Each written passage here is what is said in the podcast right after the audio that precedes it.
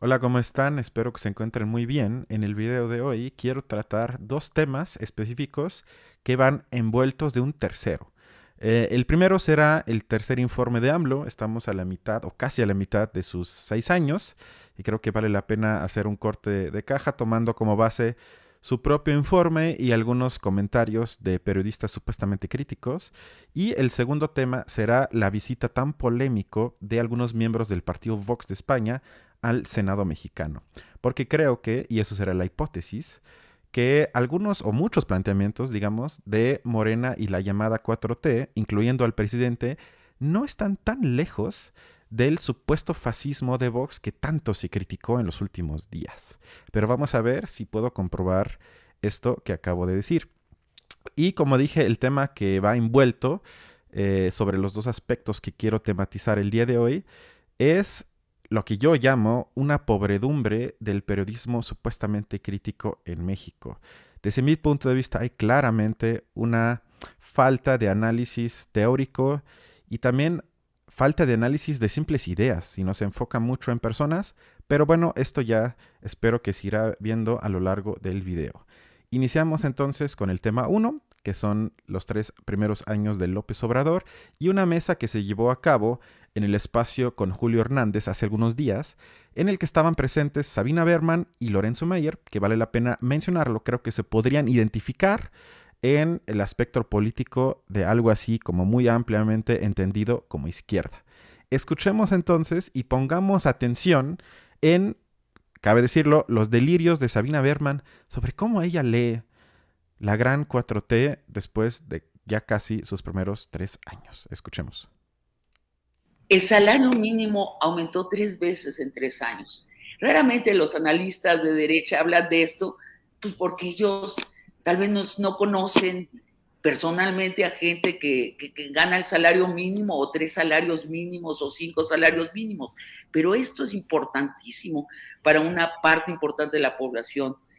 También el subsidio a los adultos mayores es ahora universal. Creo que este es un cambio irreversible. No me imagino a ningún gobierno, por más neoliberal que sea en el futuro, quitar este subsidio universal que es justo, que nos honra a todos los mexicanos y las mexicanas. Las becas a los jóvenes tampoco creo que van a desaparecer. La mitad de los hogares, decía el presidente, los y son los hogares más pobres, reciben un subsidio mensual. Esto es enorme y por cierto coincide con lo que se están dando cuenta todos los todos los gobiernos democráticos, incluso los neoliberales, que es necesario distribuir la riqueza con dinero contante y sonante. Si no, volteamos a ver a Biden, presidente del país más capitalista del planeta y de la historia, gastando un trillón de dólares en los más pobres de la sociedad. Y creo que esta es la solidaridad real que funda este gobierno. Atribuyo a que el presidente prometió sobre todo un cambio de narrativa.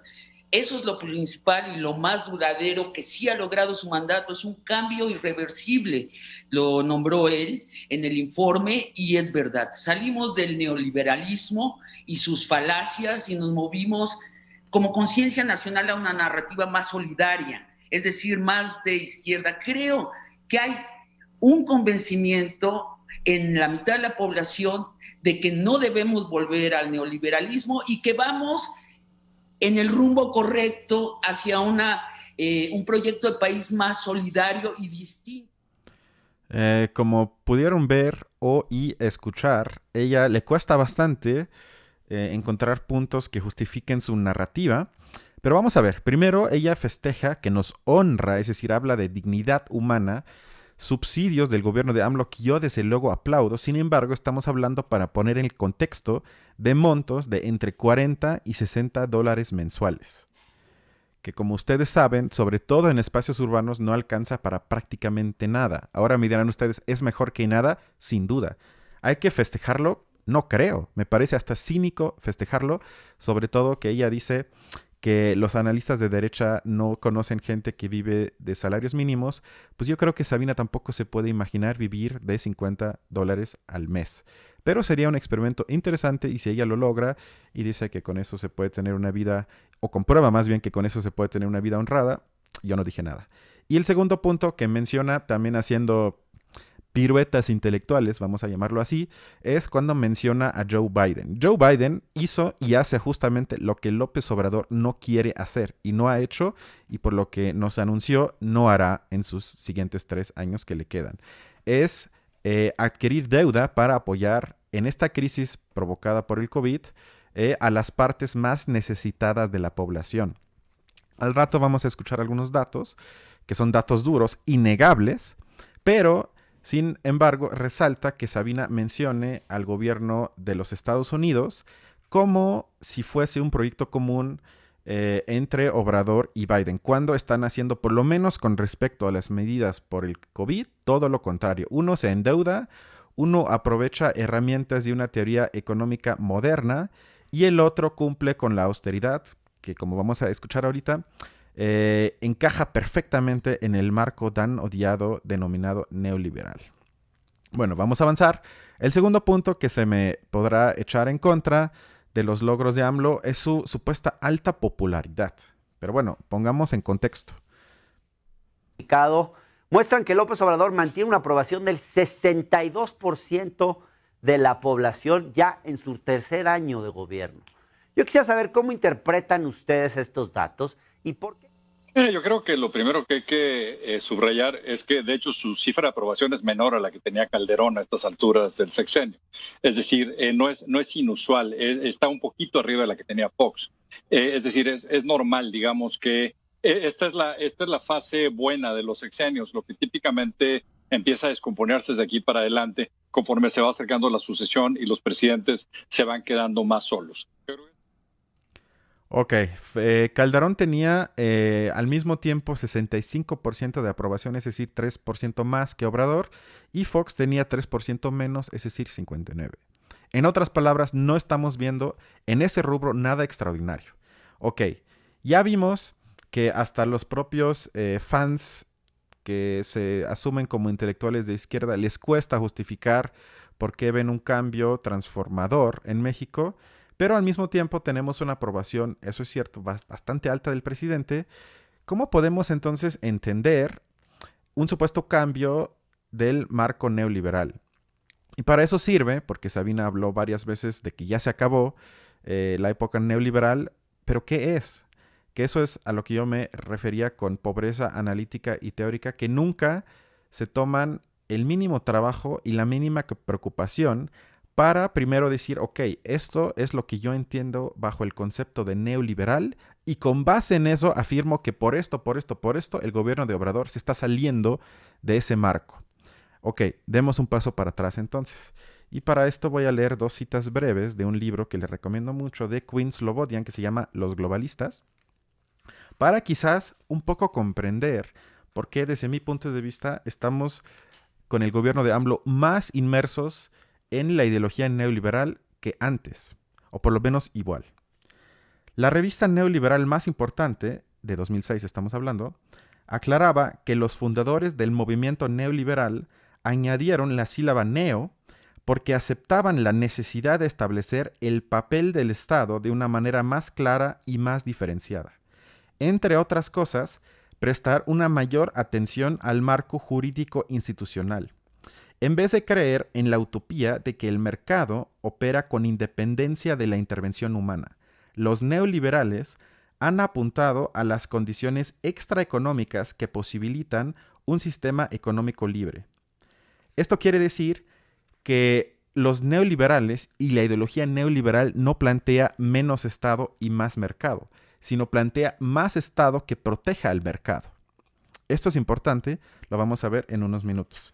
Y la segunda cita, que creo que pone el clavo sobre lo que acabo de leer, es la siguiente, mismo libro. El imaginario de la Escuela de Ginebra, que junto con la Escuela Austriaca cuenta como las dos corrientes económicas intelectuales fundadoras de las ideas neoliberales, el imaginario de la Escuela de Ginebra se basaba en una concepción de algo que Hayek observó por primera vez en el imperio de los Habsburgo, el modelo de lo que llamó un gobierno doble, uno cultural y uno económico. Los neoliberales de la Escuela de Ginebra no proponían ni la destrucción de la política por parte de la economía, ni la disolución de los estados en un mercado mundial, sino un acuerdo entre ambos que estuviera estructurado y regulado con esmero. Esto ojalá les recuerde algo que menciona mucho nuestro presidente cuando habla de que su gobierno se propone separar el poder político del poder económico. Como si, ese como si eso se pudiese y como si eso automáticamente significara que entonces ya no estamos en un marco neoliberal. Lo que propone Slobodian es todo lo contrario, que los neoliberales planteaban una protección del mercado por parte del Estado, perdón, y por ende una separación de facto, es decir, que los políticos y la política y sobre todo el marco democrático no pudiese intervenir en decisiones del mercado, pero para eso se requiere un Estado fuerte que proteja al mercado. Entonces, creo que con eso por lo menos queda un poquito claro lo que es neoliberal y por qué me parece tan pobre el análisis. Hasta ahorita hemos escuchado nada más a, nada más a Sabina Berman, pero vamos a oír a otros supuestamente super periodistas que no se hacen la tarea de revisar brevemente qué es neoliberal y con base en eso hacen sus juicios. Esto nos lleva a una parte muy específica del informe de López Obrador que tiene que ver con una frase que también eh, tuvo un revuelo en los medios, que fue tengan para que aprendan. Esa frase que es la que está eh, irrumpiendo en los titulares de varios portales, tengan para que aprendan, les dice a los tecnócratas neoliberales y lo dice luego de enumerar una serie de récords en materia económica que él plantea. ¿Crees de veras que eh, los tecnócratas neoliberales deben aprender del manejo económico, del político político que ha sido López Obrador? Resulta que en el manejo de la economía, eh, más allá de las opiniones que se tenga sobre la conducta, eh, el comportamiento político del presidente, pues ha sido muy ortodoxo y parte de los logros que hoy expone pues sí, con ese triunfalismo que tienen todos los presidentes, son perfectamente verificables y pienso que irrebatibles. Sí, yo creo que la, parte macroeconómica eh, de las finanzas públicas eh, difícilmente hay algo que reprocharle en el manejo austero, incluso eh, diría conservador que el presidente ha hecho. Y, en ello convirtió el centro de su mensaje, o me parece en este tercer informe de gobierno. Parece que ahora en este informe él se está dirigiendo esencialmente a las élites y lo que les está tratando de transmitir es, ustedes podrán decir que soy una amenaza para México, pero en la práctica mi gobierno ha sido más responsable, austero, eh, e institucional con eh, el bienestar del país que lo que hicieron sus administraciones anteriores. Bueno, aquí hay varias cosas que analizar. Primero, la obsesión de otro periodista supuestamente muy crítico y objetivo, Julio Hernández, con la frase, tengan para que aprendan, en vez de pensar, bueno, ¿a qué se refería exactamente con esa frase? Pongamos entonces en contexto. Leo la cita de Obrador que llevó a la frase de tengan para que aprendan. Cito, aprovecho para recapitular. Récord histórico en remesas. Récord en inversión extranjera. Récord histórico en no devaluación del peso. Récord histórico en no incremento de deuda. Récord histórico en aumento del índice de la Bolsa de Valores. Récord histórico en las reservas del Banco de México. Entonces, prácticamente eh, podemos decir, tengan para que aprendan porque soy mejor neoliberal que ustedes y cumplo a cabalidad con el consenso de Washington. Nada más un poquito meterse en el análisis teórico y ya le queda claro uno que este gobierno, en la parte más importante, que es la estructura económica, es más neoliberal o igual de neoliberal que los, por lo menos, los gobiernos anteriores desde Carlos Salinas. Y luego eh, la otra mesa que eh, se compone de los periodistas Álvaro Delgado y País Varela, junto con su, eh, invitado eh, Jorge Cepeda, que se ocupan también de alabar la responsabilidad en el manejo y lo ortodoxo que ha sido el presidente en sus planteamientos económicos y que en ese sentido no se le puede reprochar nada. Y Cepeda Patterson entonces da una pista que creo que es muy cierta, que claro, si yo soy de la élite mexicana no le tengo que reprochar absolutamente nada. Ha cumplido exactamente con lo que le pedimos y no ha puesto en peligro nuestras riquezas. Sin embargo, si asumimos que estamos en el capitalismo en una sociedad antagónica de manera inmanente, entonces eso ya conlleva otro tipo de problemas que vamos a ver ahorita con el economista Arturo Huerta. Pero antes de ir, eh, me resalta mucho porque Cepeda contradice lo que yo ya mencioné hace un rato, lo que dijo Sabina sobre Biden, porque Biden, como ya dije, hace todo lo contrario que López Obrador. Y Patterson, Cepeda Patterson dijo que ha sido muy austero, mientras Sabina dice que ha invertido mucho, igual que el gobierno de Biden, y, eso muestra un nuevo pacto de solidaridad antineoliberal.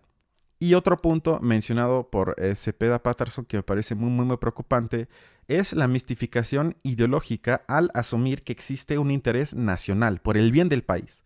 Como si, y lo digo una y otra vez, el interés de la mesera de Sanborns fuese el mismo que del dueño de Sanborns Carlos Slim. Son intereses antagónicos que se contraponen. O hago políticas a favor de uno u de otro. No los puedo beneficiar al mismo tiempo.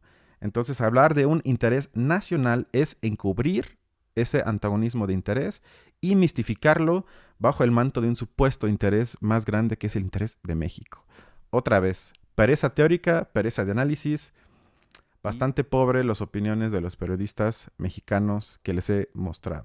Si asumimos que, que las políticas económicas de AMLO favorecen a los mismos de siempre, habrá que entonces probarlo. ¿A qué exactamente me refiero con esto? Y eh, para probar esta cuestión les traje eh, una entrevista imperdible, como ya dije, del economista Arturo Huerta, que eh, es el asesor, uno de los asesores principales del Partido de Trabajo, abiertamente simpatizante con López Obrador. No estamos hablando de un agente de Wall Street o algo así, que entonces en un clip ahorita un poco más largo desmenuza uno por uno los mitos del supuesto antineoliberalismo de López Obrador. Efectivamente, el presidente ha tenido un discurso en contra de las políticas neoliberales, eh, tratando de hacer creer a sus seguidores que está en contra del neoliberalismo, pero todas sus políticas se inscriben dentro del contexto de las políticas de neoliberales de más mercado y menos Estado. De hecho, lo confirmó en su tercer informe al resaltar los eh, récords históricos de mayores remesas, de mayor entrada de capitales, de estabilidad del tipo de cambio, de eh, no endeudamiento, de mayores reservas internacionales y eh, hasta el mismo incremento del salario mínimo. La cuestión es que las remesas son resultado del proceso de exclusión, que la política económica que ha venido predominando en el país no genera condiciones de empleo, no genera condiciones de salarios bien remunerados. Exacto, a ese punto creo que eh, se dijo y se mencionó en varios espacios que fue, ni siquiera sé cómo decirlo, o ignorancia o cinismo, en ambos casos, muy, muy preocupante de que AMLO haya mencionado en el informe como un logro del gobierno el récord histórico en remesas. Insisto, el récord histórico de remesas no es logro del, del, gobierno y en todo caso es logro del gobierno de Joe Biden que ha inyectado 3 billones de dólares a la economía que favorece por ahora a los más pobres y de eso se beneficia indirectamente la población mexicana que manda remesas. Entonces parece casi un insulto que mientras reprime migrantes en la frontera sur, mencione un logro las remesas del norte. Pero bueno, sigamos con lo que está diciendo Arturo Huerta que lleva a mucha gente a tener que emigrar a Estados Unidos. Entonces, resulta que eh, esa contradicción, esa exclusión termina siendo funcional a la economía porque mandan recursos, mandan remesas y permite mejorar el, nivel de ingreso y consumo de sus familias. Entonces, más que festejar esta situación, el gobierno debería preocuparse de crear condiciones de empleo y no seguir desempleando a la gente para que emigre a Estados Unidos y manden recursos al país. Y en torno a la cuestión del incremento del salario mínimo, efectivamente ha habido incremento del salario mínimo, pero una cosa que tampoco nos, no dijo es que se ha depauperado la estructura salarial en el país. Resulta que solamente seis, seis de cada diez trabajadores ganan hasta dos salarios mínimos. Ha venido disminuyendo el número de trabajadores que ganan de tres salarios mínimos para arriba. Los que ganan arriba de cinco salarios mínimos solamente es el 1.7% del total de los trabajadores, siendo que hace 10 años era el 6.5%. Es decir, se ha venido depauperando la estructura salarial como resultado de estas políticas. Pero como diría Sabina, eso nos honra, nos honra muchísimo liberales predominantes que nos han llevado a tener menos industria, menos sector productivo, menos generación de empleos formales y de ahí, repito, los bajos salarios existentes en el país. Respecto a la entrada de capitales que también festejó, la mayor entrada de capitales es el capital financiero que viene por las altas tasas de interés que establece el Banco Central. Alta tasa de interés que te encarece el crédito, te disminuye la inversión, te disminuye la actividad económica, sigue generando desempleo y también, y esta inversión extranjera directa ah, no se ha traducido en mayor crecimiento económico del país, sino nos ha llevado a que el país no nos pertenezca, cada vez eh, la economía está más extranjerizada. Entonces yo recuerdo cuando de niño, cuando escuchaba los informes presidenciales, nadie hablaba de la mayor inversión extranjera porque eh, predominaban las posiciones nacionalistas. Y resulta que esa mayor inversión extranjera, repito, no se ha traducido en mayor crecimiento económico ni en mayor empleo. Y, con respecto a la, cuestión de la no devaluación de la moneda, eh, eh, la preocupación del Banco Central y Hacienda es no devaluar entonces, de ahí que te eh, eh, mantienen alta tasa de interés y políticas de austeridad fiscal para evitar presiones de demanda sobre precios, para seguir promoviendo entrada de capitales y esta no devaluación favorece al sector financiero, que es el que controla la moneda, es el que está en contra de la devaluación de la moneda porque se desvalorizaría su capital. Al no incremento de deuda. Por favor, la deuda no es mala, todo depende de qué es lo que hagas con ella. Si tú lo canalizas a incrementar la capacidad productiva y el eso es uno de los puntos más importantes e insisto, la diferencia ahorita monumental entre Joe Biden, Sleepy Joe, como diría Donald Trump, el tío neoliberal que resultó por lo menos no neoliberal y el presidente supuestamente anti-neoliberal que resultó profundamente neoliberal, que es López Obrador empleo, pues vas a incrementar el ingreso nacional, se va a incrementar la recaudación tributaria y esa mayor recaudación tributaria te va a permitir pagar la deuda. Entonces, esta posición de no endeudarse, o sea, no gastas para no endeudarte, eh, esa contracción del gasto que te contrae la actividad económica, contrae la captación tributaria y seguimos en ese ciclo vicioso de que el gobierno recauda menos, gasta menos y de ahí que no hay crecimiento económico. Y con respecto al, al boom de la Bolsa Mexicana de Valores, esa entrada de capital especulativo, porque como la Reserva Federal de Estados Unidos inyectó mucha liquidez en los mercados financieros, muchos de ellos han venido a México y ahí aumenta el precio de las acciones, pero eso no se traduce en mayor crecimiento económico, sino mayores ganancias especulativas para el capital financiero que pulula ahí.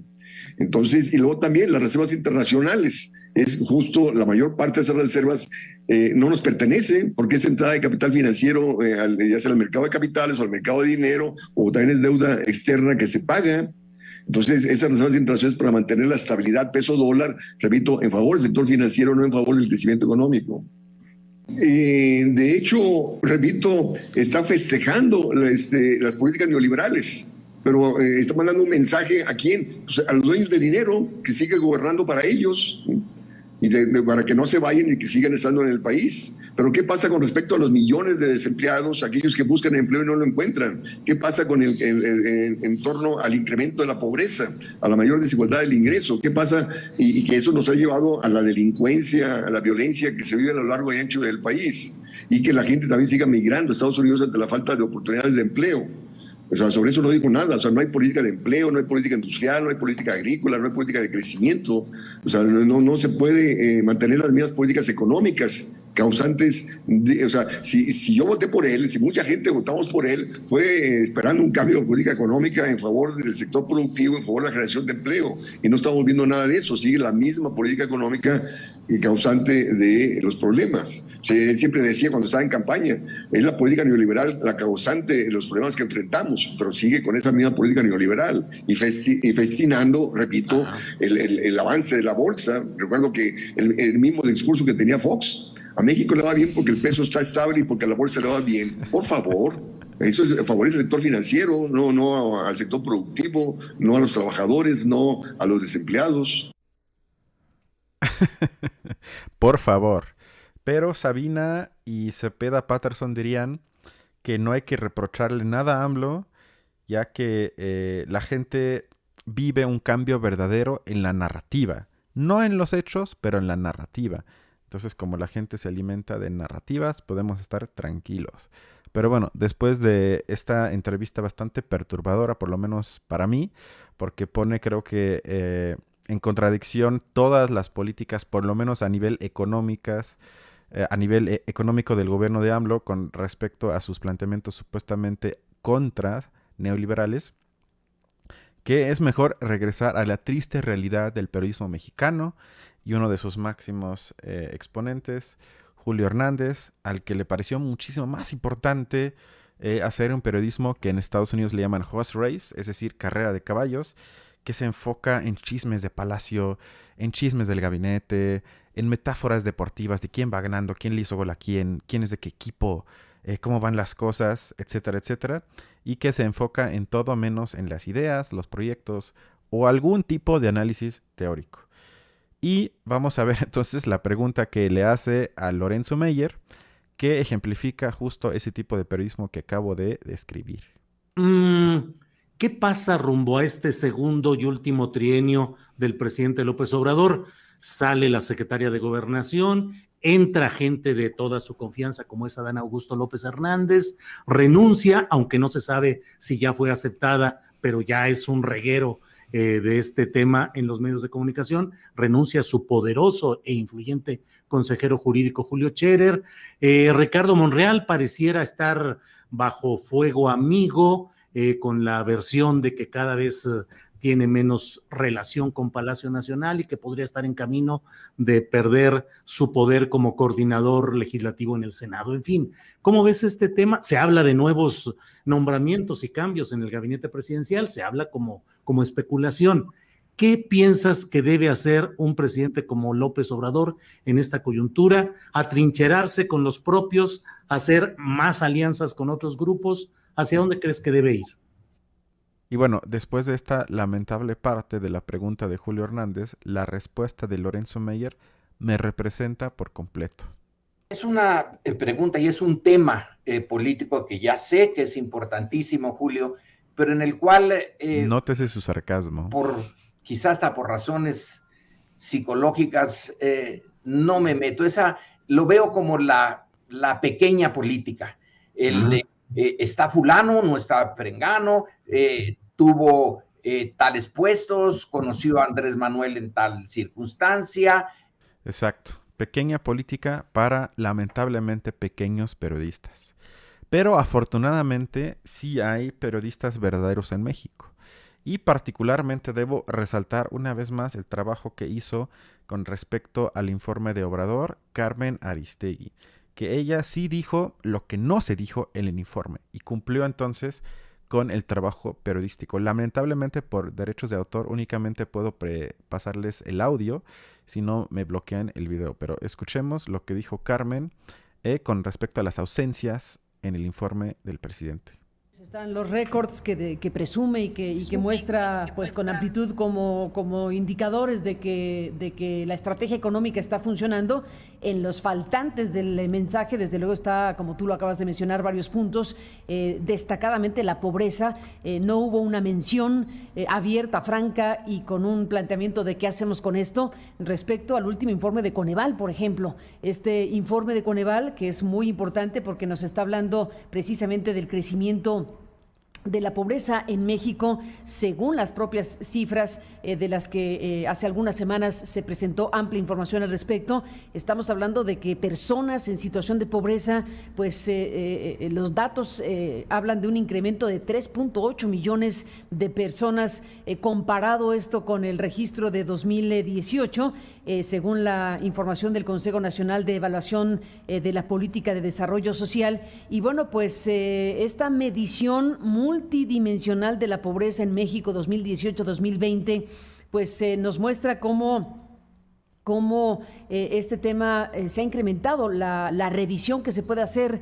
de este documento nos habla de que en 2018 había 51.9 millones de personas en situación de pobreza y bueno, pues eh, esto se ha incrementado a 55.7. Estamos hablando de un incremento de millones de, personas en condición de pobreza. En el punto específico de la pobreza extrema, pues el dato no, no, no comentado, no presentado en el informe y debió haberlo presentado presentado sin duda el presidente de la República. El tema de la pobreza extrema registró un aumento de 2.1 millones, así que el número de personas en pobreza extrema subió de 8.7 a 10.8 millones de pobres en circunstancia extrema. Son los puntos donde, donde no cabe el tengan para que aprendan, porque ahí es el punto donde más dolorosa eh, ha sido la afectación con motivo de lo que está pasando eh, en materia económica, social eh, y de pobreza en este caso. Pero bueno, digo, dentro de las cosas que se tienen que destacar,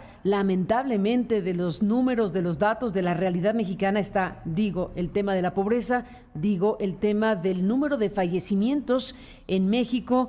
Eh, en torno a este tema, pues no nos inventamos las cifras. El INEGI ha dado a conocer también apenas hace algunos... Que aquí les puse la gráfica que también me parece uno de los puntos más escandalosos y desentendidos de los supuestos periodistas, que tiene que ver con el exceso de mortalidad desde que eh, comenzó la pandemia en México.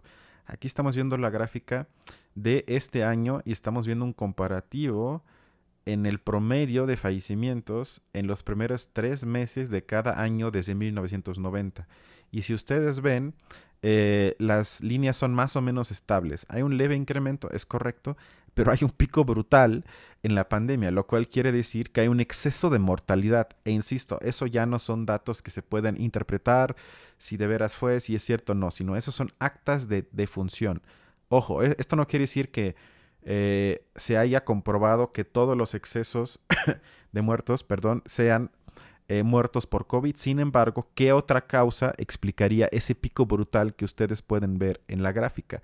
Estamos hablando de que nada más en los primeros tres meses de este año murieron, eh, comparado con el promedio del año anterior, 165 mil personas más.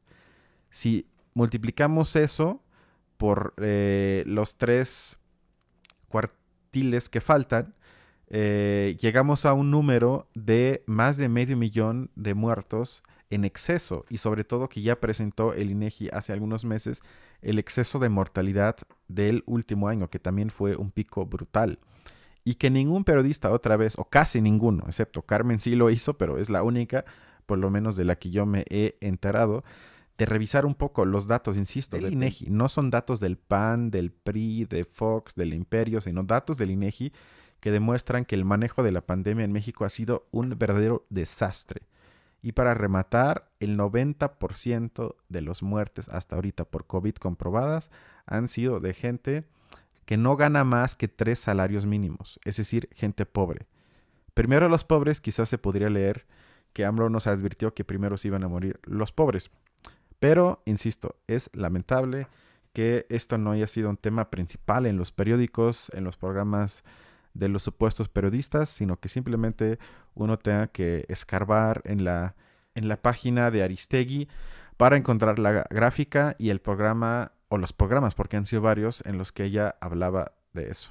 Días, el eh, número de defunciones registradas eh, en, eh, en, el país entre enero 2020 y marzo 2021 pues eh, en México de forma preliminar, que hay que reconocerle al INEGI que está poniéndose las pilas porque está dando información preliminar mucho más rápido que lo que sea antes. Ya no se espera un año a darnos información, sino la está dando mucho más rápida por obvias razones. Bueno, en estas informaciones, Enrique Dussel, pues tenemos aquí Em, estas 497 eh, mil defunciones, casi 500 mil defunciones, más de, más de 166 mil eh, eh, adicionales al registro del año anterior en materia de exceso de muertes, como se le denomina a este factor. Entonces, bueno, tenemos varios elementos de datos dados a conocer por las instituciones del Estado. Menciono solo dos, Coneval e INEGI, en temas como pobreza y como número de fallecimientos, y podríamos seguir hablando de lo que no estuvo en el informe de gobierno o en el mensaje del presidente. Así que, pues hay que poner todo en la canasta. Sí la inversión extranjera, sí la bolsa de valores, eh, sí el incremento al mínimo, sí a las reservas, eh, todo lo que queramos, pero sí a todo lo demás para tener entonces una respuesta integral y amplia a lo que es esta realidad mexicana. Y eh, tristemente en el mismo espacio, eh, de las pocas personas que habló de otros datos muy preocupantes eh, de los primeros tres años de López Obrador, fue Denise Dresser, que hizo lo que yo esperaría de, de, periodistas que se asumen críticos y de izquierda o por lo menos progresistas, es hablar de la política social del gobierno en turno. Pero a, mí lo que más me concierne es esta, eh, esta postura de, de, triunfalismo con respecto a la política social, que es el, el, el, esqueleto, el, digamos, el, eje vertebral de este gobierno, que es la atención a los de abajo. Pero si ustedes miran los datos, y les recomiendo mucho un hilo que ayer eh, sacó un grupo muy interesante y de izquierda progresista que se llama Gatitos contra la Desigualdad, que analizó cada uno de los dichos del presidente con respecto a la política social y los programas sociales. Y, insisto, hay una brecha muy grande entre lo que el presidente dijo y los datos que tenemos. Eh, por ejemplo, eh, primer dicho irreal del presidente. 70% de los hogares está inscrito en un programa social. Y los hechos son diferentes. Según los datos del INEGI, solo 30% de los hogares reciben al menos un programa social. Eh, el porcentaje real eh, es menor al de 2016. Y esto no significa que yo extrañe al gobierno de, Peña Nieto ni piense que lo hacía mejor, pero sí ah, debería prenderse un poco rojo. Luego, eh, el segundo dicho irreal por no, o, o mentira evidente, los programas sociales llegan y se aplican desde abajo hacia arriba los hechos. En 2020, solo 43% de los hogares en pobreza extrema recibían al menos un programa social, mientras que en 2016 el alcance era de 67%. Estos son datos del INEGI, es decir, muchos hogares en pobreza extrema que eran beneficiarios de programas sociales hace cinco años, hoy no reciben nada del gobierno que eso eh, también en datos objetivos hay que decir que el porcentaje del PIB en gasto social prácticamente no ha subido comparado con el sexenio de Enrique Peña Nieto. Supongo entonces que el tengan que aprendan, para ya ir concluyendo el primer bloque del programa de hoy, tiene que ver con el hecho de que puedes hacer lo mismo, pero hacer parecer que todo está cambiando. Ahí sí yo diría que AMLO nos, nos ha enseñado y que se podría decir que tengamos para que aprendamos. Y al final de este bloque, eh, un último clip de la mesa en la que estuvo Jorge Cepeda, porque creo que dijo algo bastante interesante que creo que cada vez queda más claro eh, y que tiene que ver con por qué AMLO fue abrazado por las élites para que se convirtiera en presidente. Las televisoras prácticamente no lo critican y tampoco la élite, quitando algunos de supuesta élite como los de Mexicanos contra la Corrupción, como Claudio X, etcétera, están bastante tranquilos. Y Jorge Cepeda creo que tiene una hipótesis que por lo menos en parte me parece correcta.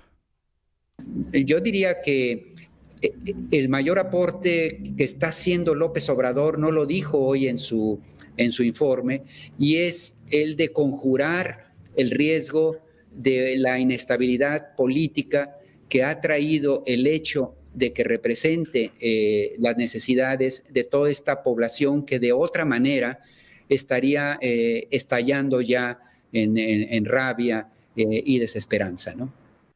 Ok, se podría decir entonces que AMLO, siguiendo a Jorge Cepeda Patterson, salva al neoliberalismo y a las élites mexicanas y funge como una especie de tapón que evita un cambio profundo, o por lo menos eh, una transformación a secas. Y ojo, no estoy hablando de que se instaure el comunismo en México o que se cuestione el capitalismo, sino simplemente de un gobierno con características por lo menos antineoliberales, como, insisto, los estamos viendo, por ejemplo, hoy en día con Joe Biden en, los Estados Unidos. Eso cuando yo le di el voto a Obrador no me parecía demasiado pedir, pero ahora estoy viendo que sí. Pero bueno, pasemos al segundo, al segundo bloque del programa de hoy, que quizás es aún más interesante, porque si bien la hipótesis que tuve en mi video de hace año y medio prácticamente se confirma tristemente que estamos ante un gobierno que es en esencia más de lo mismo, excepto en el discurso que escuchamos diario en las mañaneras. Pero la visita del partido Vox eh, al PAN en el Senado mexicano sí provocó y reveló algunas cosas que creo que son dignas de analizar. Pero comencemos eh, poniendo en contexto qué es lo que pasó y para eso brincamos al programa de Leo Zuckerman de, eh, de este jueves, donde analizó con tres expertos, bueno, tres personas interesadas en la vida política, el tema. Escuchemos. Regalito así como pase para gol eh, la reunión de los panistas con Vox para el presidente López Obrador, ¿no? Este, pues bueno, la gente comete errores, ¿no? Todos a todos nos pasa y este pues es una metida de pata monumental, ¿no te parece? Pues sí, digamos que lo podemos ver como una metida de pata, pero también es el tema de los tiempos, ¿no? Dice en un libro espectacular que se llama La época del enojo. Que eso de la metida de pata es yo diría la lectura general, o por lo menos la lectura dominante que se ha dado en los espacios de los medios mexicanos sobre la visita del partido Vox, insisto, a México. Y ahorita vamos a cuestionar si de veras fue una metida de pata o si también es verlo desde, si también es posible verlo desde otra perspectiva o quizás hasta perspectivas. Y escuchemos ahorita a Blanca Heredia, que habla un poco sobre cuál es su hipótesis, que no comparto, pero que por lo menos trata de ir de más allá de la simple metida de pata. Pankaj Mishra, que es un intelectual indio, estamos viviendo la era del enojo, la era del enojo y del resentimiento eh, de dos grupos. Perdonen el mal audio, pero eso se televisa. No, fue imposible salvarlo. Fundamentalmente en el mundo, al menos digamos en Occidente y también alcanza esto a India. Eh, que es el resentimiento y el enojo en contra de eh, los efectos de la globalización por parte de todos los que se sintieron excluidos. Y también el enojo y el resentimiento de aquellos que vieron amenazada su condición de cierto predominio cultural y social por el avance de las libertades de las últimas épocas, en particular del avance de las libertades a las minorías. El caso emblemático son los hombres blancos en Estados Unidos, que se sienten profundamente amenazados por eh, el crecimiento de los derechos de las mujeres, de los grupos con, diferentes tipos de sexualidades, de los negros y demás. Y creo que eh, estamos inmersos y ahí me parece que valdría la pena, o les propongo, en parte leamos este encuentro. Puede ser un error, pero también puede haber alguna parte de Acción Nacional que piense que sea estratégico hacerlo porque hay un grupo importante de, mexicanos, no creo que son mayoritarios para nada, pero sí es un grupo muy vocal, digamos clases medias, clases medias altas, clases altas, que se sienten profundamente asustadas por la sí, sí. López Obrador y que se sienten justamente vulneradas en lugares de alguna manera similares a estos que han desatado estos resentimientos en grupos antes dominantes. Este es el caso, al menos en términos culturales, no sabemos si los ha tocado en otro sentido, si los ha tocado la parte de impuestos, pero eh, pero sí se sienten claramente soslayados vis a la centralidad que tenían en el pasado. Y les asusta pero, mucho pero Blanca, no les gusta. Blanca, asustar, asustados, es que eso es lo que me llama la atención. Yo puedo entender que muchos se sientan asustados por, por, por el estilo de López Obrador, por las políticas públicas de López Obrador, pero asustarlos con el petate del muerto, de que va, viene el comunismo, ahí viene el coco del comunismo, ahí sí ya me parece delirante, Blanca, ¿no? Parece, pareciera delirante, pero también si uno se esto que dice Leo Zuckerman, ténganlo presente porque es muy importante, porque sin duda es un disparate argumentar que Obrador es comunista. Nada más alejado que eso. Sin embargo, no es un disparate si lo vemos en el contexto de la nueva derecha al que vamos a entrar en unos instantes. Retrotrae hace algunos años a Brasil, hubiera pensado uno que era absolutamente delirante pensar en la posibilidad de que alguien como Jair Bolsonaro gobernara Brasil. Entonces, simplemente digo que hay un cierto caldo de cultivo, que me pregunto si no Acción Nacional y alguna parte de Acción Nacional está pensando apostarle a eso, porque lo que está claro es que la oposición le está apostando, tienen cero propuesta en plan positivo, digamos, a lo que están haciendo es ver cómo medran del descontento de ciertos sectores sociales con Andrés Manuel. Y bueno, eh, esta postura de la analista por lo menos trata de explicar algunas de las causas del de la creciente ola de populismo de derecha o llamada extrema derecha. Ahorita vamos a ver cómo le podrías llamar, cómo le podríamos llamar a eso. Y menciona entonces, desde mi punto de vista, una lectura un poco más posmoderna que no comparto, porque en, pocas palabras dijo que hay gente que perdió privilegios, que en Estados Unidos se le llama white trash, basura blanca, que son principalmente hombres que se sienten amenazados por las mujeres que ahora ya están empoderadas, entonces están enojados y votan entonces por gente como Trump. Por lo menos tratan de explicar, sin embargo, yo creo que eh, se necesita, y ahorita entramos a eso, a una, eh, se necesita una lectura de izquierda que va un poco más a las causas sistémicas que justamente no son abordadas por la izquierda política realmente existente en los gobiernos o en los partidos políticos. Para salir justamente de ese discurso que acabamos de escuchar, que es, se podría decir, una culturalización eh, de la política que entonces ya no habla de políticas económicas, sino únicamente del aspecto cultural y al mismo tiempo convierte todo en una especie de olimpiada de privilegios donde algunos tienen más que otros y ahorita les toca a los que no tenían y los otros se lo tienen que aguantar y si votan en contra entonces es porque están enojados pero evita que mucha gente blanca en los Estados Unidos perdió no únicamente sus privilegios, sino perdió sus casas, su trabajo, su futuro, su pensión, etcétera, etcétera, etcétera. Es decir, con eso no justifico el racismo o el voto por Donald Trump, simplemente trato de explicar lo que es mucho más complicado que simple quedarse en el discurso cultural y de privilegios. Y regresando al punto que ya les dije que me parece eh, muy curioso, pero importante, que tiene que ver con el concepto de comunismo. Que eh, los de Vox firmaron aquí una carta, que es la llamada Carta de Madrid, en contra del avance del comunismo en México y a nivel mundial. Y entonces, otra vez, eh, uno de los super periodistas, Julio Hernández, tuvo en, su espacio a un firmante de la carta, que es Carlos Leal, que, otra paradoja de la historia, entró al, la, eh, entró como diputado mexicano eh, en 2015 por Morena, porque él estaba afiliado al PES y luego eh, como Morena hizo una alianza para las elecciones con el PES, él entró como partido de Morena, como miembro de Morena al Congreso mexicano. Luego se salió de ahí porque rápidamente vio que hay mucha gente que lo terminó supongo que odiando, pero eso también creo que vale la pena no olvidarlo, que Morena hizo alianza con el partido PES en 2015, lo cual llevó a personajes como este que van a escuchar al Congreso mexicano. Y ahorita en este clip, eh, Julio lo cuestiona sobre qué onda con eso de que el comunismo está avanzando y la respuesta de Carlos Leal dice muchísimo. si estamos hablando específicamente de la Carta de Madrid, no habla específicamente de México, habla sobre el comunismo a nivel global y ahorita hay una represión. Y ustedes lo firmaron aquí porque supusieron que aquí está avanzando el comunismo o aquí no está avanzando el comunismo. Está, está avanzando en todo, en todo el mundo, tan así que las redes sociales te limitan a no, que no puedes decir que el, es un, que el virus COVID es un virus chino cuando vino de China.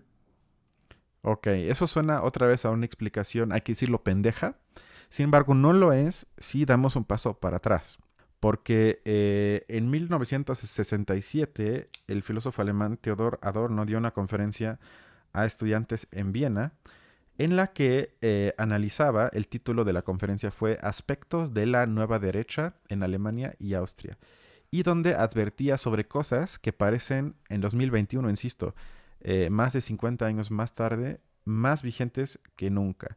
Y estas son algunas pistas que ahorita van a, ojalá, fungir como fundamento para la explicación de la ideología de Vox y su posible relación, que yo afirmo que sí, con los planteamientos del propio López Obrador. Pero primero, ¿qué es lo que dijo Adorno sobre la nueva derecha en Alemania y Austria? Estamos hablando de los años 60. Que primero, que las condiciones sociales del fascismo se mantienen hasta el día de hoy, es decir, hasta en ese entonces 1967. ¿Por qué? Porque desde la visión de Adorno y la teoría crítica se asociaba que la lógica del capitalismo siempre trae consigo un cierto potencial fascista. Como decía Horkheimer, quien no hable de capitalismo, que se calle sobre el fascismo.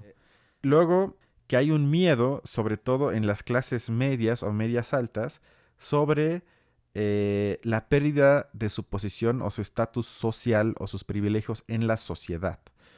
Pero que esto también eh, conlleva que ellos, en vez de atravesar teóricamente la estructura de la sociedad, se buscan chivos expiatorios y casi siempre, y eso también ahora al rato lo vamos a ver, proyectan sus miedos hacia los críticas del sistema, hacia los críticos del sistema mismo, que en ese entonces eran muchos críticos marxistas.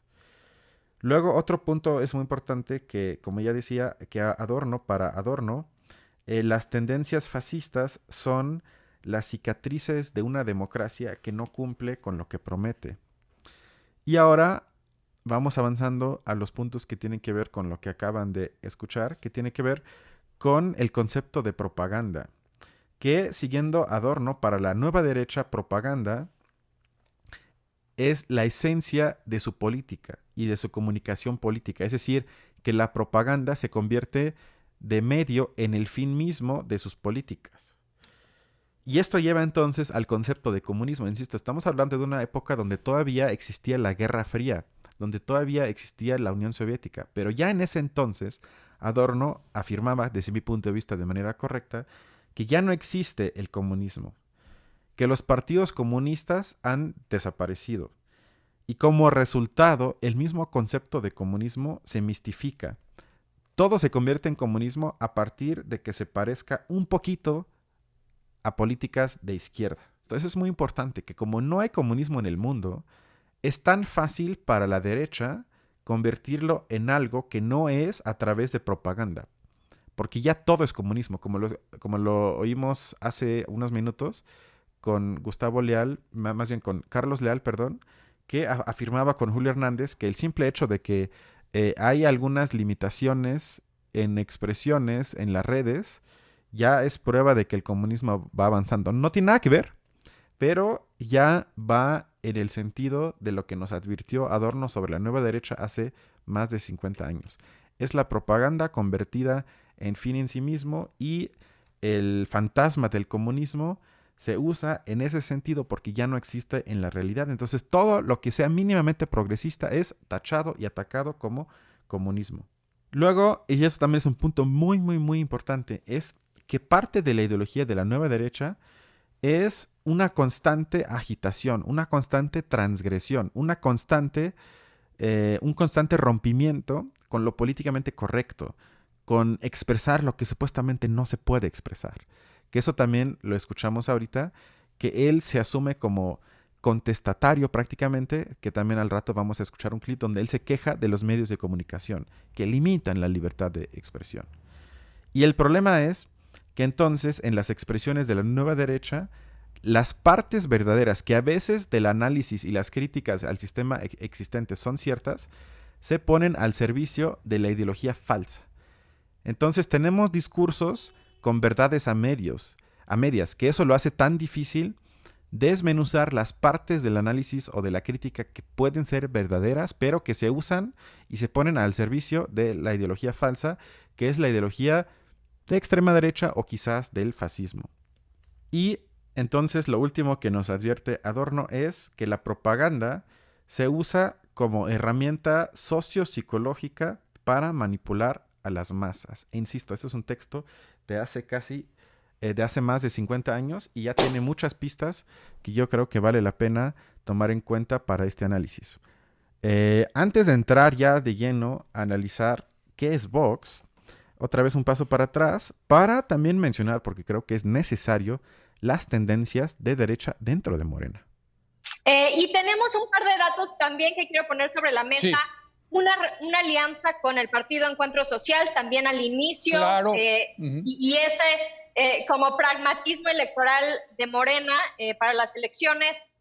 Ayer publica Mario Gutiérrez en Latinus sobre esta mini bancada de la luz del mundo dentro del partido de Morena en San Lázaro y frente al cambio histórico de la despenalización de, de la interrupción del embarazo en México, el presidente de izquierda da una declaración que esperaría de un presidente del PAN, diciendo yo no me voy a meter en estos temas controversiales. Exactamente. Eh, en esa parte se parece muchísimo a Vox, pero ahorita vamos a eso. Ahora, eh, Leo Zuckerman ya va un poco hacia lo que yo quiero llegar con esta parte del programa de hoy, eh, que es la hipótesis que quizás la visita del, del partido Fox no fue una metida de pata, sino que podría formar parte de una estrategia que no me parece tan descabellada y tan tonta. El tema de eh, posiblemente Acción Nacional vea una oportunidad en eh, este, digamos, mercado de extrema derecha eh, que efectivamente está asustado por, por, López Obrador. tú mencionabas Bolsonaro este, lo logró, o sea, eh, desde lo radical de la derecha se... Yo le aumentaría no nada más los asustados, sino también los cada vez más decepcionados del gobierno de López Obrador. Apoderó del poder. Trump lo logró en Estados Unidos, empezando con el Tea Party. Yo cuando veía los del Tea Party decía, estos nunca van a poder apoderarse del, del, Partido Republicano. Bueno, pues se apoderaron del Partido Republicano y ganaron con Trump. ¿Tú ves esa posibilidad en México de que, de que con un liderazgo carismático que falta, desde luego, esta extrema derecha podría apropiarse del centro? Eh, esto creo que fue parte del sentido de la visita del partido Vox que podría llevar a una división del PAN. Pero antes de llegar a eso, estamos en otro punto muy importante que tiene que ver con la conceptualización de populismo. Y antes de pensar qué es populismo, otra vez hacer la tarea teórica que ningún periodista mexicano quiere hacer, eh, veamos un programa, una parte del programa de primer plano de esta semana, donde Leonardo Curcio otra vez da en una dirección interesante que no comparto, pero por lo menos se acerca a lo que yo quiero plantear. Hay que recordar que Vox, como expresión de la extrema derecha española, hoy pesa más o menos el 15% de intención de voto. Es una reacción directa a los extremos que la izquierda española tomó en los últimos años. Pienso en el ascenso de Podemos, que parecía más una izquierda latinoamericana que propiamente una socialdemocracia, y las tendencias separatistas en Cataluña y otras comunidades autónomas. Lo que hizo esa izquierda hipersimplificadora fue generar las condiciones para que la derecha hipersimplificadora regresara y dijera, señores, si ustedes dicen barbaridades y defienden regímenes totalitarios y autoritarios, pues nosotros fuera máscaras y también lo hacemos. Yo, yo, esta idea de que la moderación en un sistema político es un tema fundamental, la rescato. Y siento que a partir de esta experiencia protofascista del PAN, Muchos partidos se lo pensarán y yo espero que la izquierda entienda que defender dictaduras inadmisibles o ciertas tesis sí va llevando a que su temida contraparte, la extrema derecha, vaya avanzando en el firmamento político. Lo que hace Curcio ya es un poco más interesante porque él ya conecta a los populismos de izquierda, concretamente a Podemos, con Vox y con el cada vez más creciente potencial de extrema derecha a nivel mundial. Sin embargo, yo creo que eh, él otra vez no se hace la tarea, o en este caso yo creo que puede ser un problema ideológico por parte de él, de pensar, bueno, ¿realmente los populistas son extremos y son antisistema? Y al respecto, escuchemos a el analista Crespo para luego definir qué es populismo. Cuando se pasa a un lado de extrema izquierda, de pronto, en la medida en que no cumplan, etcétera, se va al lado extremo. Un poco Trump, en el caso de Estados Unidos, desde luego Brasil, que recordemos la bienvenida que se le dio generalmente a la llegada de, de Lula, la izquierda, etcétera. Bueno, después de un tiempo, ahora tenemos a Bolsonaro. Ok, entonces Curcio y Crespo, desde mi punto de vista, están equivocados eh, por lo siguiente. Eh, cito entonces de dos libros. El primero es de Jan Werner Müller, que tiene un libro que se llama ¿Qué es populismo? Donde define a esto de la siguiente manera, cito. Mi propuesta es que el populismo es una peculiar imaginación moralista de la política, una forma de percibir al mundo político que sitúa a un pueblo moralmente puro y totalmente unido, pero ficticio al fin y al cabo, ahí está la mistificación ideológica, como sostendré más adelante, en contra de las élites consideradas corruptas o moralmente inferiores de alguna forma. Esto entonces, en pocas palabras, quiere decir que eh, lo que proponen los populistas, ya sea de izquierda o derecha, es un antagonismo mistificado entre élite y puebla. Es decir, ya no es el antagonismo planteado por el marxismo entre capital y trabajo, sino entre una élite moralmente degenerada y un pueblo moralmente superior. Porque, quién sabe, ahí estamos otra vez en el rollo de Sabina Berman, de que nos honra, de que nos gusta, de que etcétera, cualquier cosa, nada que realmente valga la pena. Eh, y al mismo tiempo también estamos en, la lógica de izquierda y derecha en el populismo que funciona, si no es igual, por lo menos de manera muy, muy similar. Y esto se expresa ya un poco más extenso y desde mi punto de vista un poco más genial en el libro de Slavoj Žižek que se llama Contra la tentación populista, donde quiero citar lo siguiente. Para un populista, la causa de los problemas nunca es el sistema como tal, sino el intruso que lo corrompe. Son los especuladores financieros, por ejemplo, y no necesariamente los capitalistas. No se trata, en definitiva, de un vicio fatalmente inscrito en la estructura, sino de un elemento que no desempeña correctamente su rol dentro de ella. Por el contrario, para un marxista, como para un freudiano, lo patológico, el comportamiento desviado de ciertos elementos, es el síntoma de lo normal. Ahorita explico esto. Un indicador de lo que está mal en la estructura misma en la que se integran como amenaza esos arrebatos patológicos. Para Marx, las crisis económicas son la clave para entender el funcionamiento, entre comillas, normal del capitalismo. Para Freud, los fenómenos patológicos como los brotes histéricos suministran la clave de la constitución y de las contradicciones ocultas que sostienen el funcionamiento de un sujeto, entre comillas, normal. Es decir, que el síntoma revela la verdad sobre la parte fundamental.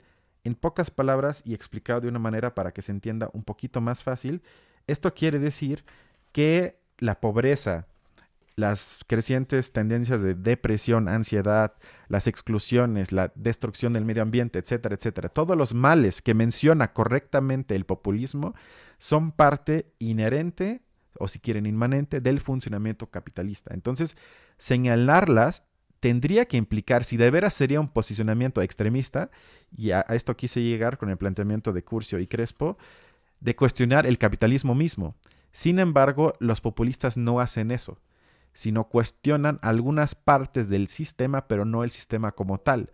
Por ende, son, yo le llamaría pseudo extremistas o rebeldes conformistas, porque no se plantean cambiar el sistema mismo, sino se enfocan en las patologías, en los síntomas y piensan que se pueden combatir esos síntomas mientras se mantiene todo lo demás igual. Y esto me parece un error y empíricamente que yo creo lo, podemos ver eh, o lo pudimos ver en el ciclo progresista en América, que esto llega a un límite, esta lógica populista entre élite y pueblo, y cuando ya no se puede más, la gente se volca ante el incumplimiento de las promesas a la extrema derecha y esto es lo que me preocupa en México. Pero ahora sí, Vamos entonces ya, después de toda esta contextualización de Vox y algunos puntos que se mencionaron en los programas de televisión de periodistas mexicanos, al, desde mi punto de vista, personaje o uno de los personajes claves del ascenso de la extrema derecha en muchas partes del mundo, que es Agustín Laje. Y vamos a ver una vez más la pobredumbre del periodismo mexicano en el ejemplo nuevamente de Julio Hernández, cuando nos da una introducción que sirve, pero que nuevamente se queda en el personaje, en la persona, y no menciona ni una sola idea. Escuchemos. Eh, Agustín Laje, que no se le ha puesto la suficiente atención a este personaje, Agustín Laje, eh, digamos que es el segundo en importancia luego del propio Santiago Abascal. Agustín Laje es argentino, ha escrito y es un ideólogo del, de la ultraderecha continental, latinoamericana específicamente. Es un hombre con mucho reconocimiento en estos grupos de ultraderecha. Es decir, es un peso pesado dentro del análisis, la discusión y las propuestas en la derecha y la ultraderecha. Bueno, dice Agustín Laje, insisto, segundo personaje en importancia de todo este zipizape de Vox y Santiago Abascal en el Senado. Dice, el motivo real del despido de Cristian Camacho es la visita de Fox, de Vox, puso en evidencia que gran parte del PAN son solo izquierdistas infiltrados que no representan a sus bases. Pero no quedó ahí el señalamiento de Agustín Laje. Dijo, tuiteó, La dirigencia del PAN se vive a copa. Ojalá periodismo fuera más que leer tweets de personas y luego leerlos en tu programa. Pero bueno, quizás soy demasiado rancio yo. Hablando a las agendas y retóricas de las izquierdas. Y las bases del partido se están despertando ahora mismo. Se acaba de abrir la puerta para pensar en un nuevo partido de derechas de verdad, como en Argentina, España, Chile, Brasil. A eso le temen. O sea, acusa a Laje, el ideólogo de la ultraderecha latinoamericana, de que el PAN se acopla a las agendas y a las retóricas de las izquierdas y que lo que tienen miedo es de que se cree un nuevo partido de derechas de verdad. Ahora estamos en el punto clave. Nuevamente Julio Hernández cumplió con darnos el contexto pero otra vez se quedó únicamente en el personaje. No nos contó absolutamente ninguna idea de Agustín Laje y de esta supuestamente extrema derecha. Pero para esto entramos ahorita en una entrevista que dio el propio Agustín Laje. Ya se habló tanto de él, vamos a escucharlo. Y es un video revelador que espero que se sienten, porque se van a tener que hacer la pregunta si ustedes mismos quizás son parte de esta nueva derecha. Vamos a escuchar lo que para Agustín Laje, uno de los ideólogos más importantes de la nueva derecha a nivel mundial, con más de un millón de seguidores en su canal de YouTube, dice y cómo define la corriente de la, nueva derecha. La nueva derecha eh, tiene que, de alguna forma, tener esto siempre en mente, que no es cierto en todos los casos que el dato mata relato no sé si vos has escuchado este eslogan, muy, muy clásico, dato mata relato. Yo digo, bueno, no, bueno, sí, suena lindo, rima, pero no siempre es así. La política no solamente es logos, o sea, no solamente es razón, la política también es patos, o sea, también es pasión. De hecho, la política suele ser más pasión que razón. Entonces, si la derecha no apela a, digamos, la pasión en la gente, la pasión, por ejemplo, por los hijos, el Estado te está estatizando a tus hijos, por ejemplo. Si no apela a la pasión por la vida, queremos defender la vida del ser humano desde el vientre materno, por ejemplo. Si no apela a la épica de la libertad, yo no quiero ser reducido a un esclavo que pague impuestos, impuestos para que después roben la, la casta política, que siempre además son los mismos. Primer punto entonces, la nueva derecha prefiere la pasión sobre la razón, lo cual lleva entonces a delirios apasionados sobre, por ejemplo, el concepto de libertad, el aborto, como es, vamos a oír ahorita, y también, por ejemplo, sobre el cubrebocas. Es decir, le dan mucho espacio a la pasión en contra de logos, como dijo, en contra de la razón. Primer punto, vamos a seguir escuchando. Nueva derecha, en comparación con la vieja derecha, debe ser, número uno, revolucionaria, porque en este sentido, cuando me dicen a mí, bueno, vos sos un conservador, y yo digo, y según como lo veas, pues, ¿qué, se supone que yo quiero conservar? Yo no quiero conservar demasiadas cosas, al revés, yo quiero cambiar muchas otras. La nueva derecha llamativamente es revolucionaria, quiere generar una revolución que modifique radicalmente el cuadro político, social y económico de nuestros países. La nueva derecha es antiimperialista, cosa que vos fíjate, revolución y antiimperialismo generalmente lo pensamos como la izquierda de los años 60 y 70. Bueno, la nueva derecha denuncia el globalismo, que es una forma de imperialismo.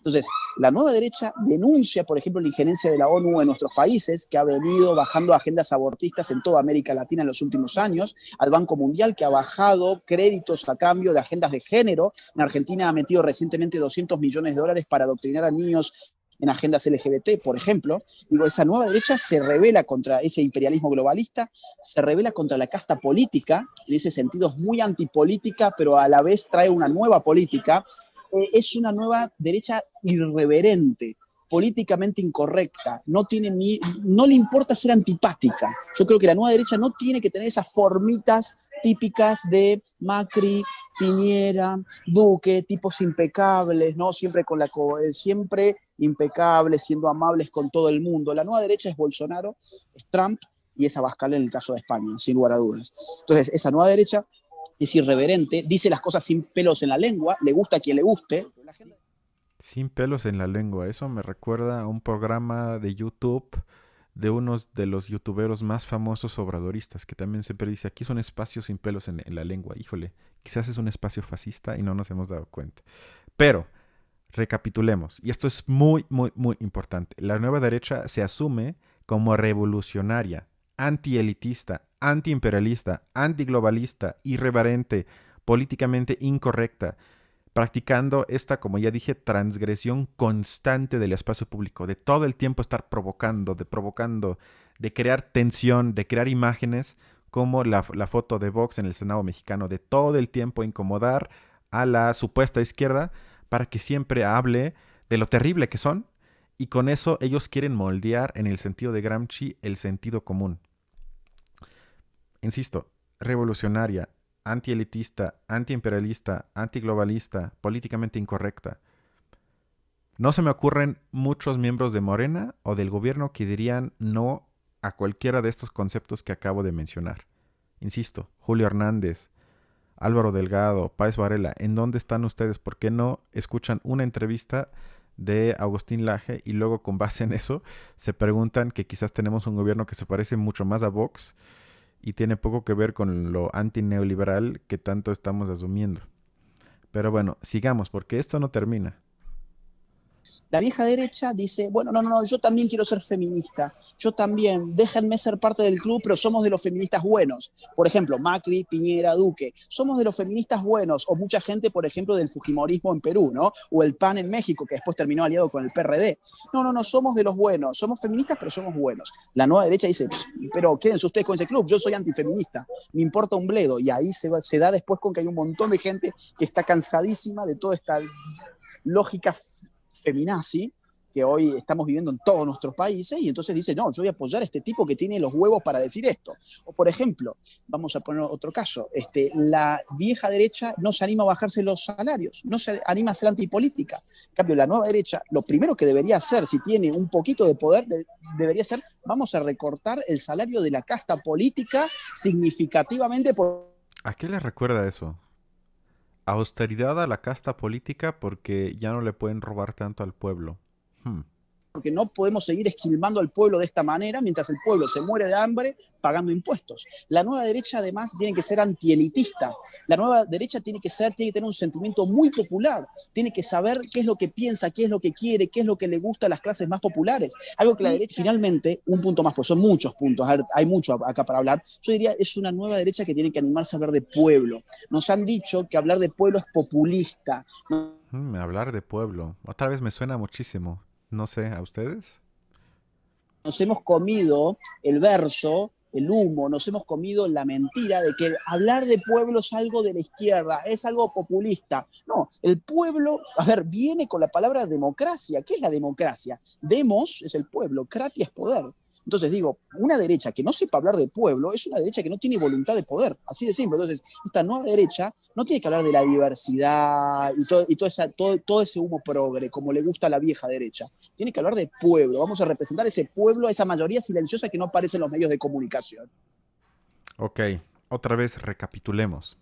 Agregando a lo que ya dije hace un rato, la nueva derecha entonces se asume como austera, populista, patriota en defensa de la soberanía nacional y antimedios de comunicación.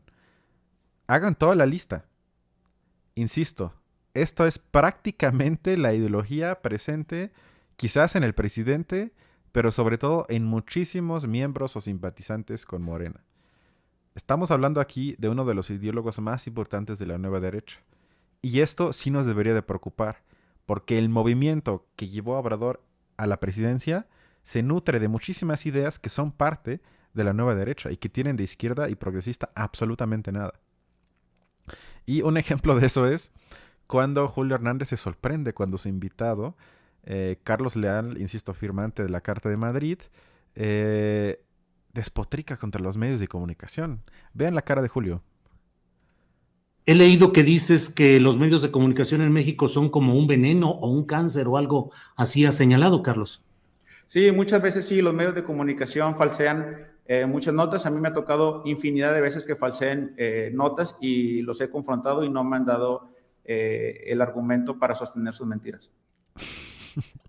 y bueno, esa cara la haces cuando no, no, tienes ni idea con quién estás hablando y de qué ideas se nutre la persona con la que estás hablando o la que tratas de entrevistar. Imagínense si nada más Julio tuviera esas herramientas teóricas y luego eh, pudiera entrevistar quizás hasta el mismo Agustín Laje, yo creo que eh, sería un programa muchísimo más provechoso y menos vergonzoso, yo creo. Pero aquí lo importante es que el discurso de anti-medios o en contra de, los medios también es parte del, del, populismo. No porque yo no critique a muchos medios de comunicación, pero hablar de los medios siempre es falso porque no existen los medios. Si uno habla de los medios, tiene que decir exactamente qué medio, qué día, qué persona de ese medio, porque hablar de los medios es una crítica generalizada que casi siempre son erróneas y que mistifican el, problema y se convierten en un discurso por lo menos problemático. Y eso también une tristemente al populismo de izquierda con el populismo de derecha, que cada vez estamos, eh, espero que se esté viendo, se parecen muchísimo más de lo que quizás sobre todo los de izquierda quisieran. Esto lleva al siguiente punto que tiene que ver con, un, eh, con algo que quiero resaltar de lo que dijo Agustín Laje, que es su crítica del globalismo. ¿A qué se refiere la nueva derecha cuando habla de globalismo? Eh, es una agenda que también ataca a la familia, eh, la familia entendida en sus términos naturales como padre, madre hijos. Y es una agenda que está atacando también a las distintas patrias. La idea de soberanía nacional, por ejemplo, está siendo cuestionada eh, porque el núcleo de la agenda consiste en generar un desplazamiento que va desde el poder soberano nacional a un poder soberano supranacional. Otra vez, ¿a quién le recuerda eso? Creo que hay un personaje que cada vez o cada día a las 7 de la mañana dice cosas similares con respecto a este punto, ¿no? Hmm, siguen las coincidencias, muchas coincidencias. Esto es muy, muy importante y suena un poco difícil por las palabras, que no son estas palabras tan cotidianas como feminismo, aborto, LGBT, pero acá ya hay un núcleo, digamos, de proyecto político muy importante. Nosotros tenemos que entender que si esta agenda se llama globalista es porque está planteando una unificación política global. Cuando hablamos de Agenda globalista estamos hablando de distintas causas, feminismo, LGBT, abortismo, el problema de la migración, etcétera, etcétera. Pero estamos hablando políticamente de un nuevo orden mundial que empieza a concentrar el poder soberano ya no en esas unidades territoriales que llamamos estados, sino en organizaciones que tienen poder sobre todo el globo. Por eso globalismo. Tienen poder sobre todo el globo. Por ejemplo, ¿cuál? La ONU, por ejemplo. La poderosísima ONU que no tiene ni financiamiento, ni apoyo, ni le hacen caso, pero sí, la ONU es el nuevo poder global. Es decir, cuando yo veo aquí en Guatemala manuales de educación sexual integral y veo que quien los está diseñando es el Fondo de Población de la ONU, lo que ahí veo es agenda globalista, por ejemplo. Pero ¿cómo? Entonces, ¿por qué los guatemaltecos tienen su Ministerio de Educación si en verdad la ONU termina siendo, por ejemplo, la educación sexual de los niños de este país. Ahí cuando empezás a ver esa intromisión de organismos que no tienen base territorial, sino que son poder puro, como la ONU, como la OMS, como el Banco Mundial, como UNESCO, eh, bueno, como mm, todos estos organismos propios de Naciones Unidas, ahí estamos viendo una estructura globalista. Hombre con su iglesia, con su fe, con su familia. Y, y ahora esperen, lo siguiente que va a decir Agustín Laje es una descripción de mi persona. Me siento profundamente identificado y orgulloso. Y minamos además la lealtad del hombre con su nación, con su patria. ¿Qué tenemos por resultado? Un individuo que se cree que es ciudadano del mundo, que no tiene patria, no tiene Dios, no tiene familia, no tiene religión, no tiene identidad y que es la marioneta perfecta. Me acaba de describir a la perfección. Sí, no, es terrible, es terrible. Sí me siento como marioneta de la ONU. Eh, el siguiente punto también es muy importante porque si bien nos podemos burlar de algunos planteamientos, eh, estos personajes, estoy hablando de Agustín Laje, sí hacen un trabajo eh, intelectual más o menos serio criticando a intelectuales de izquierda que otra vez es algo que ya nos advirtió Adorno hace más de 50 años. Y escuchemos un ejemplo breve donde Agustín Laje critica primero a Slavoj Žižek y luego a Laim Badiuk, a dos de los intelectuales más importantes de izquierda hoy en día. Slavoj Zizek dice allí, por ejemplo, lo siguiente, lo voy a citar. Quizás otro virus ideológico y mucho más beneficioso se propagará y con suerte nos infectará. El virus de pensar en una sociedad alternativa, una sociedad más allá del Estado-nación, una sociedad que se actualiza a sí misma en las formas de solidaridad y cooperación global. Su modelo es el de la ONU, la OMS y similares y reclama que dichas organizaciones deberían tener más poder ejecutivo, en el sentido de que, lo cito, puedan controlar y regular la economía, así como limitar la, soberanía de los estados nacionales.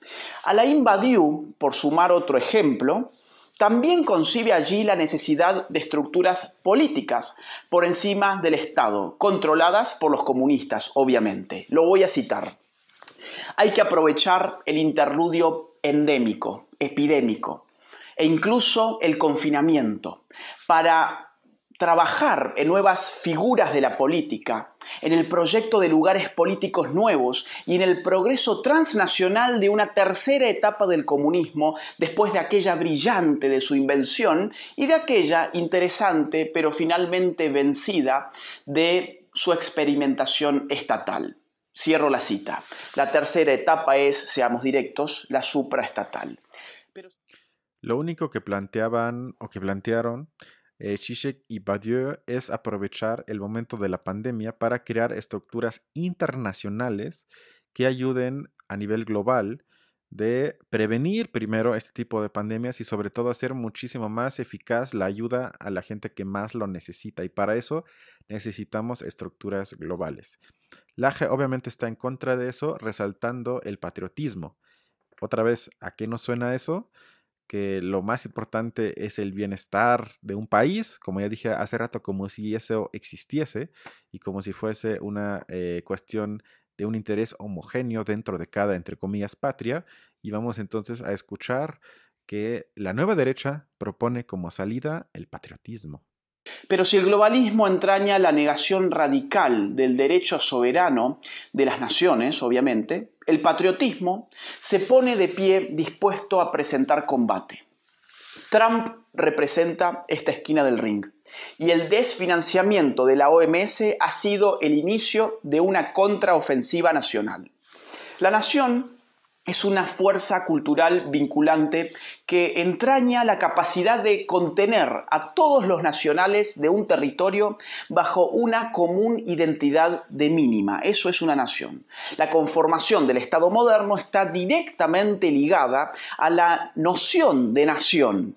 el patriotismo hoy puede definirse en tal sentido como la reivindicación de esa identidad que reclama soberanía, independencia y libertad.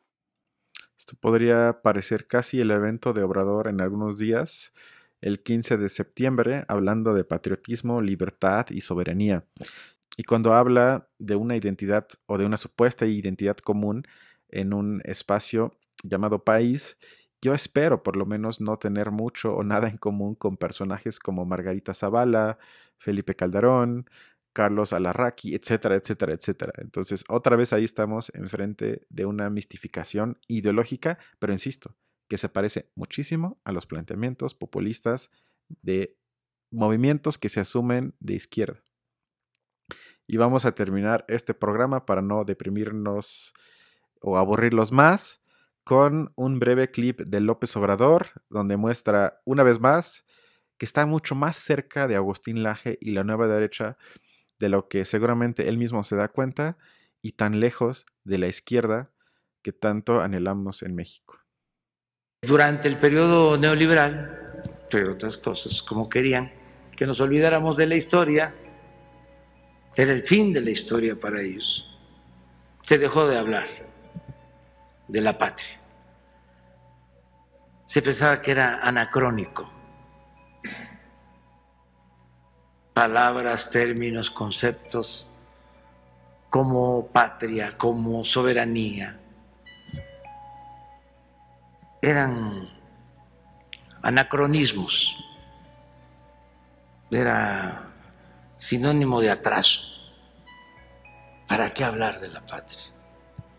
En un mundo globalizado.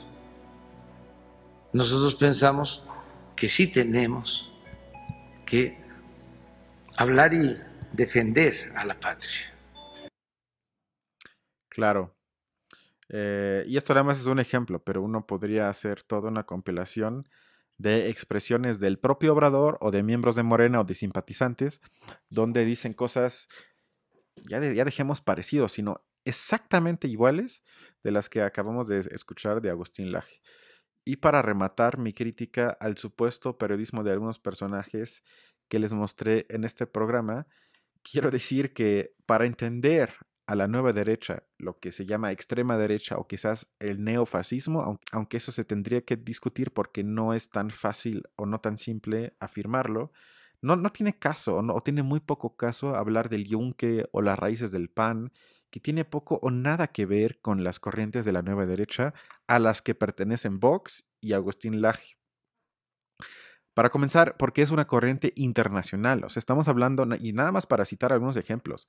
Orbán en Hungría, Erdogan en Turquía, Putin en Rusia, Modi en la India, Trump en Estados Unidos, Bolsonaro en Brasil, la alternativa por Alemania en Alemania, eh, Jörg Haider en Austria y Vox en España, y podría seguirme. Estamos hablando de una corriente internacional que, y eso me temo, se está organizando a nivel global para eh, no copiar los discursos, pero sí tener ese tipo de raíces en común eh, que acabamos de escuchar de Agustín Laje y con eso desplazar a la, derecha más conservadora y combatir a la izquierda, yo le diría castrada y enfocada en batallas culturales que tienen que ver con aborto, feminismo, LGBT, que insisto, yo los comparto y está muy bien, pero con eso le abrimos la puerta al neofascismo o por lo menos a la extrema derecha a la que pertenece Vox y Agustín Laje. Porque como decía Benjamin, el fascismo siempre es el resultado de una revolución fracasada. Entonces, esto que se llama 4T me parece que se va a ver como una revolución claramente fracasada y esperemos que no abra la puerta para el fascismo en México. Y para que podamos entender este fenómeno y defendernos mejor, necesitamos periodismo pido periodismo en México. Por favor. Hasta la próxima.